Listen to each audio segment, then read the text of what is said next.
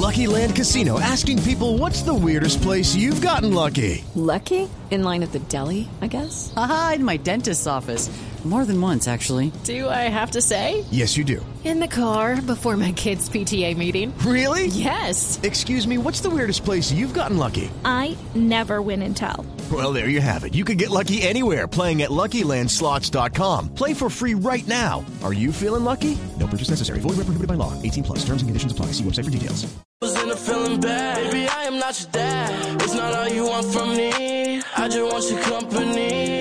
Y con esta música, Gonzalo, vámonos para Marte. Y explíquenos usted qué es lo que va a pasar en Marte y por qué nos vamos a ir para allá, a conquistar el, el espacio, que es lo que usted también lo apasiona. Eh, Claro que sí, Camila. Yo no sé si usted se, ha dado cuenta eh, todo el, despliegue mediático que hay sobre esta nueva misión eh, de el Perseverance, el Mars 2020 Perseverance, que va a aterrizar el día de hoy en el planeta en el planeta rojo, Camila. Hay que recordar que el, es- este es un robot, por llamarlo así, se le llama Robert, pero es un robot de exploración remota que despegó, si no me equivoco, el año pasado y que no se veía uno desde el año 2012. O sea, desde hace nueve años no había una exploración al planeta rojo. Y yo creo que es interesante saber con qué nos vamos a encontrar, por qué esta exploración, por qué todos los medios de comunicación están atentos a lo que vaya a pasar el día de hoy y a partir del día de hoy. Y es interesante también mencionar, Camila, que dentro de toda esta misión hay un colombiano un colombiano llamado Jorge Núñez. Él es científico planetario, astrobiólogo del Laboratorio de Física Aplicada de la Universidad Johns Hopkins y miembro de este equipo que va a dirigir el rover, el robot a distancia desde la NASA. Don Jorge, gracias por acompañarnos y qué placer oír a un colombiano y ver a un colombiano trabajando en esta misión. No, pues muchísimas gracias y es un placer estar con ustedes y ahí compartir este evento tan especial con pues ahí con todos eh, nuestros compatriotas ahí en Colombia. Don Jorge, eh, lo primero antes de, de preguntarle sobre la misión a Marte es cómo usted llega a trabajar con la NASA, cómo usted llega a ser astrobiólogo. Pues sí, esa es una buena pregunta. Pues a mí siempre me había fascinado eh, la exploración y el espacio, pero obviamente pues pues desde pequeñito pues uno piensa que pues eso es tan eso es lejos y eso es muy distante, pero pero eh, no afortunadamente pues con pues haciendo estudiando la ingeniería o estudiando ciencias y, y sí hubo uno aplica para para internados o participar con con profesores y eso y, pues tuve la oportunidad de participar en una internado con, con la NASA y eso me abrió las puertas para para participar con diferentes aprender sobre la exploración y eso y pues obviamente pues ya llevo ya llevo varios años eh, pues haciendo investigación en exploración y Marte pero la exploración de Marte siempre ha sido un, sueño y, especialmente la, posibilidad de buscar por vida an- antigua en Marte, eso siempre me ha fascinado y, eso fue la razón, y, en la forma de astrobiología, esa es la razón por que me puse en esta carrera y, y ahí persiguiéndola. Entonces ya más de 15 años llevo haciendo esto y, y- y por fin con esta misión vamos a poder hacer ese tipo de exploración, buscar por muestras o rastros eh, de que si hubo vida eh, antigua en Marte. Señor Núñez, pero hablemos eh, de la entrada del Perseverance, porque yo tengo entendido que a las 3 y 30 de la tarde, hora Colombia, es cuando va a entrar en la atmósfera de Marte y, y hay algo que se llama, que nos, quiero que nos explique bien, los siete minutos del terror, que eh, entiendo es la parte más peligrosa de la expedición. Cuéntenos por qué le dicen los siete minutos del terror y cuál es la complejidad de ese momento antes de- del aterrizaje. Sí, esa es una muy buena pregunta. Y, ahí es, muy eh, una buena razón por qué se llaman los siete minutos del terror. Y es porque esta es la fase más complicada, más peligrosa de la misión, porque nosotros estamos ahorita volando eh, en el tren del espacio y estamos volando a más de 10.000 kilómetros por hora para cuando entramos a la, a la atmósfera. Y todo tiene que pasar automáticamente y toma siete minutos de ir desde el tope de la atmósfera hasta la superficie. Entonces tenemos que ir de más de 10.000 kilómetros por hora a reducir la velocidad rápidamente en esos siete minutos para poder llegar suavemente y lentamente a la superficie. Don Jorge, yo estoy viendo la transmisión de la NASA en este momento y el conteo tras esa llegada o para esa llegada del Perseverance. Cuatro horas 43 minutos, como bien decía mi compañero Sebastián Nora. Pero la pregunta es, ¿por qué la importancia de esta nueva misión a Marte? Eh, el Curiosity aterrizó en el año 2012. Tuvieron que pasar nueve años para que una nueva misión llegara al planeta rojo. ¿Por qué hay tanta expectativa sobre lo que se, se pueda encontrar la NASA en Marte? Sí, entonces, pues como, como habías contado, de que, que había el rover eh, Curiosity que, aterrizó en el 2012, y, pero, pero la exploración de Marte, obviamente, eso han, han, han, seguido por las últimas 20, incluyendo más años, desde los Vikings, desde los 70. Pero eh, NASA y la comunidad ha, ha estado haciendo una exploración, una campaña entonces, primero estábamos buscando por el agua, de que sí había agua en Marte con los rovers, y después con Curiosity, después de que se confirmó que había hubo agua líquida en la superficie con los Mars rovers, después hubo la misión de Curiosity que entonces en la superficie que estaba buscando si el planeta no solo tenía agua, pero ahora sí tenía la capacidad de soportar vida, entonces era habitable. Y, y eso lo confirmó Curiosity cuando aterrizó en el cráter de, eh, de, de Gale, de que no solo se encontró evidencia de la agua, como lagos, pero también se encontró material orgánico, que eso es importante para soportar vida. Entonces ahora está como, está, como imagínate como si estuviéramos construyendo una catedral. Entonces esta es la nueva, la nueva eh, piedra de esa construcción que entonces ahora no solo sabemos, vamos a buscar por la si es habitable, pero ahora vamos a este cráter que se llama Jezero, y ese era un lago antiguo y tiene un depósitos de un delta. Entonces imagínate como un río al estilo del eh, Magdalena o el Amazonas o el Mississippi que tiene un delta al final cuando entra al, al, mar. En este caso estás en un lago dentro de un cráter y esos depósitos preservan no solo sedimentos, pero también material orgánico. Entonces eso nos da el mejor chance de buscar si hubo microorganismos de vida que existió en el pasado en Marte, cuando las condiciones eran mucho más parecidas como aquí en la Tierra en el pasado. Mire, señor Núñez, para, para dimensionar y que nuestros oyentes sepan de lo que estamos hablando y el momento histórico que se va a vivir, porque pues hoy el Perseverance, como nos decía mi compañero Gonzalo, aterriza en Marte después de 470 millones de kilómetros de viaje espacial. Y como usted nos está explicando, el objetivo es buscar vida. Pero ahí quiero preguntarle algo, porque según entiendo, el eh, Perseverance va a estar un año marciano completo en Marte. ¿Nos explica qué es un año marciano? Es decir, ¿cuánto tiempo es un año marciano en años de la Tierra? ¿Cuántos días va a estar el, el Perseverance allá en Marte? Sí, pues Perseverance eh, va a estar en Marte, es exacto, como habías dicho, es, eh, es la misión principal es de un año marciano. Ahora, como Marte está a una órbita más lejos, más grande que la Tierra, entonces esa órbita toma mucho más tiempo que nosotros nos tomaría nosotros nos toma un año a, Marte les toma mucho más o sea es decir un, año de la Tierra es más cortito que un año de Marte. Y sabemos más o menos la proporción cuánto dura un año en Marte sí es como casi digamos casi el doble. O sea, casi 600 días es que va a estar el, el Perseverance allá en Marte. Exacto, casi 600 días que vamos a estar la misión principal. Ahora, este rover, como el de Curiosity, eh, está apoderado con, con un eh, isótopo nuclear que nos que genera electricidad y eso entonces nos deja eh, estar en la superficie eh, y hacer operaciones por mucho más tiempo. Entonces, imagínate, Curiosity también era una misión nominal de, de dos años terrestres, y pero todavía sigue andando desde el 2012. Ya vamos a... Señor Núñez. Señor Núñez, yo, yo me quisiera ir un poco al origen, al origen de, de la búsqueda. Usted nos dice, hay agua, pudo haber vida, ¿cierto? De, eso estamos partiendo. Hay, pudo haber agua y eso muestra que pudo haber vida. No hay manera de concebir una forma de vida que no necesite agua. O sea, la única manera en que nosotros pensamos la vida es por la presencia de agua. Es decir, no, no, podemos concebir otra forma de vida que no necesariamente hubiera necesitado agua. Esa es una muy buena pregunta y eso es uno de, las, de los tópicos que está fascinando la investigación de astrobiología, que es la búsqueda, pues, pues parte incluye la búsqueda de, evidencia por vida en, los cosmos.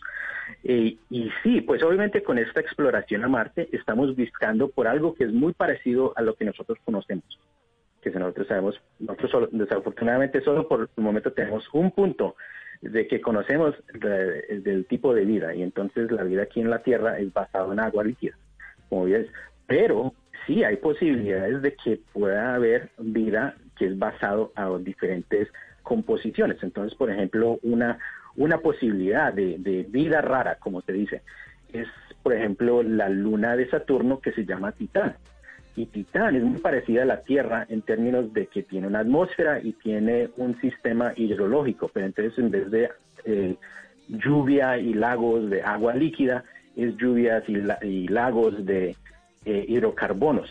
Entonces estamos hablando de, metano y etano líquido.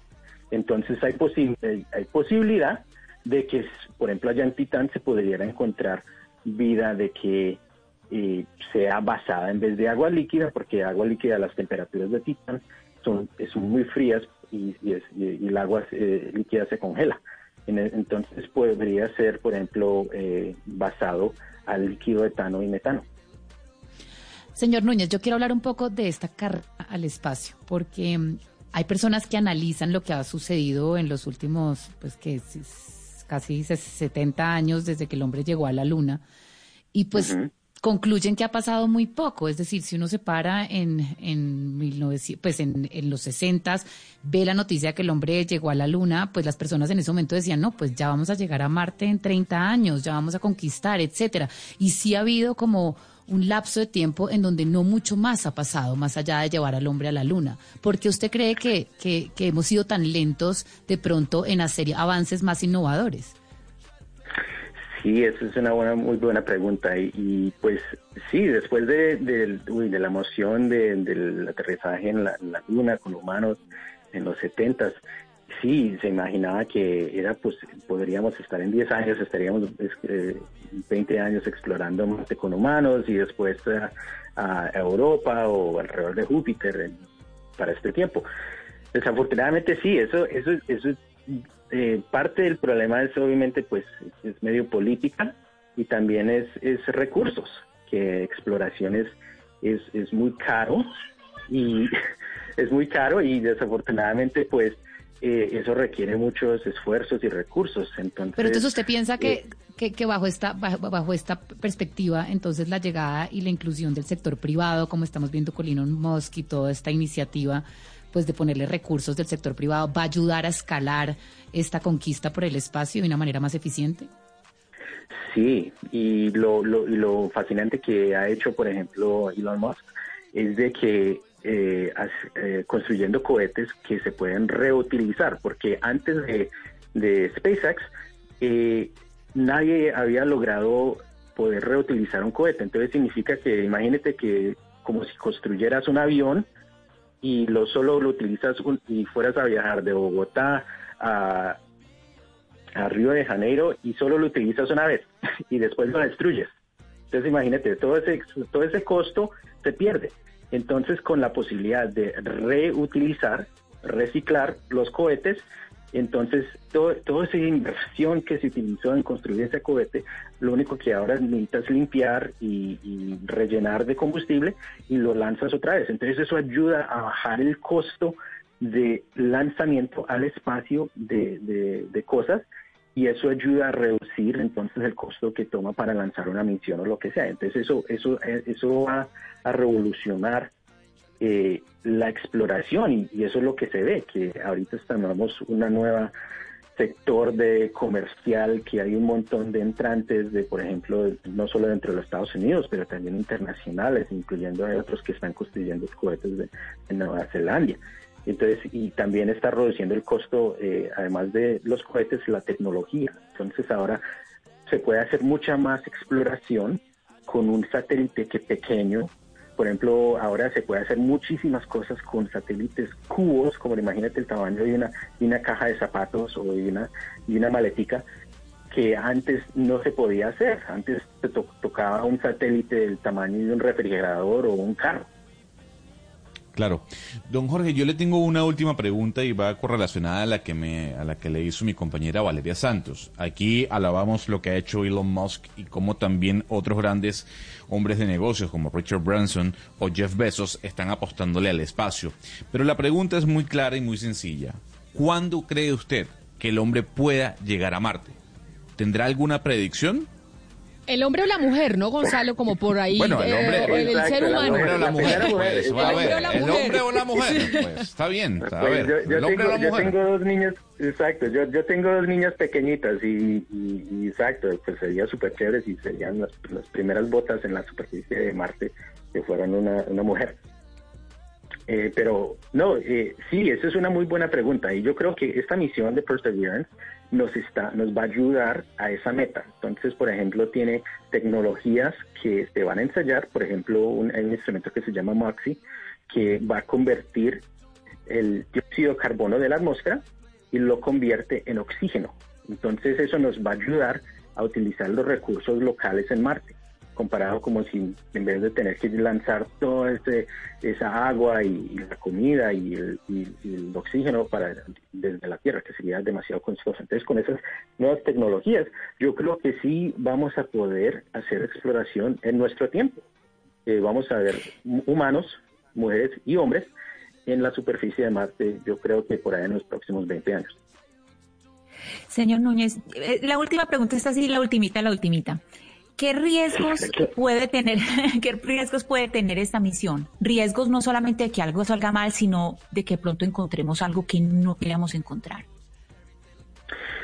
Sí, pues eh, sí, es buena pregunta y, y, pues obviamente pues después de todas esas películas, por ejemplo del, del, del Bastián o lo que sea, eh, sí, hay, hay pues obviamente hay, hay riesgos eh, con esta misión, especialmente esta parte, esta fase del aterrizaje es una de las más peligrosas Eh, y, obviamente pues hay, hay los los carcases de, de, otras misiones que, que, no lograron llegar a la superficie. Pero afortunadamente, pues la NASA tiene un buen récord de aterrizar misiones a la superficie. Entonces, por ese lado, pues sí, yo estoy nervioso, pero sí también tengo mucha confianza en los, la ingenuidad y, y, y, la capacidad de los ingenieros para desarrollar esta nave que es muy capaz.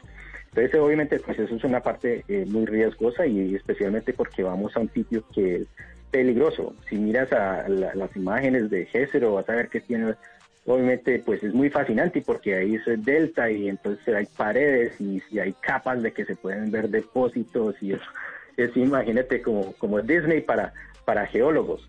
Pero, pero para un ingeniero eso, es como un error, un, un horror. Entonces, obviamente, pues se ha desarrollado tecnología que nos pueda ayudar a evitar esos, esos peligros. Ahora, en términos de, de que se, puede, se pueda encontrar, pues obviamente nosotros vamos a un sitio donde pues hay depósitos y vamos a buscar, buscar es por microfósiles. Lo más posible que se vaya a encontrar es microfósiles, porque en la superficie de, de Marte ahora no se encuentra agua líquida, aún no es estable. Entonces no, es estable para poder soportar eh, vida presente. Ahora, es posible que se pueda encontrar algo viviendo dentro de una roca, pero eh, lo, entonces lo que se va a hacer es que vamos a recoger las muestras y si hay algo que tenga, eh, que sea posible, que sea vida, entonces eso se va a recoger y eso se va a traer, pero eso se va a tratar como si fuera, eh, lo vamos a tratar como algo que, imagínate, como si estuviéramos en un sitio de, de laboratorio especial para, para, por ejemplo, tratar eh, eh, bacterias o virus peligrosas y entonces eso se va a esterilizar para asegurarse de que no, esté nada, no, no estemos trayendo conta, contaminación que se pueda tratar de hacer contaminación aquí en la Tierra. Entonces hay Pero muchas el, el vehículo que se están haciendo. ¿El Perseverance se queda allá en Marte o se regresa? ¿Se queda allá un año No. marciano y se regresa o, o se va a quedar allá completamente? Eh, el, el rover se va a quedar. Entonces esto es una misión de, de solo una vía. Entonces Ah. llega y va a hacer la exploración y va a recoger muestras. Ahora, las muestras que recoge con, y las pone en un tubo, las va a dejar en un va a recoger ese cache y los va a dejar en un sitio especial donde después otra misión que se llama Mars Sample Return o retorno de muestras de Marte. Y eso es una combinación de dos misiones que entonces después, más tarde, digamos para en los 2030, van a llegar a Marte, recogen esas muestras y las van a traer de regreso. Pero Perseverance se va a quedar. Ah, bueno saberlo. Y ya la última, mejor yo le hemos hecho muchas últimas preguntas, pero me dice un oyente, me dice, no deberíamos decir aterrizar, sino amartizar, porque estamos llegando a Marte. Y entonces, y por eso se dice alunizaje y estamos todos acostumbrados que cuando uno llega a un sitio es aterrizar, no, cuando llega a la Tierra es que aterriza, allá amartizamos. Exacto, eso es muy bueno, exacto, exacto, tendré que utilizarla. Claro, que sí, señor Núñez, qué orgullo, pues un colombiano trabajando pues en esta misión de la NASA que es histórica y es que llega pues este robot a Marte y va a estar allá recogiendo pues señales de vida si en algún momento hubo en el planeta rojo. Mil gracias por atendernos y un saludo muy especial. Sí, muchísimas gracias por tenerme y fue un placer y muy divertido y pues obviamente me alegra que, hay mucho interés, especialmente en Colombia y un saludo y abrazo grandísimo a todos ahí en Colombia que me alegra que están viajando ah, en esta aventura con nosotros y espero que no solo eh, solo hoy, pero pero sigan, pueden seguir eh, siguiendo la misión en pueden ir a la página web de la NASA punto www.nasa.gov y ahí pueden seguir eh, mirando las imágenes que vamos a estar recogiendo de Marte y la gente puede hacer exploración eh, a sí misma. Claro que sí, ahí va a estar mi compañero participando con nosotros. Gonzalo Lázaro y Pegado, señor Núñez, señor Núñez, mil gracias. Sí, muchísimas gracias. Un placer. Hey guys, it is Ryan. I'm not sure if you know this about me, but I'm a bit of a fun fanatic when I can. I like to work, but I like fun too. It's a thing. And now the truth is out there. I can tell you about my favorite place to have fun. Chumba Casino. They have hundreds of social casino style games to choose from with new games released each week. You can play for free anytime, anywhere and each day brings a new chance to collect daily bonuses. So join me in the fun. Sign up now at ChumbaCasino.com. No purchase necessary. BGW. Void were prohibited by law. See terms and conditions. 18 plus.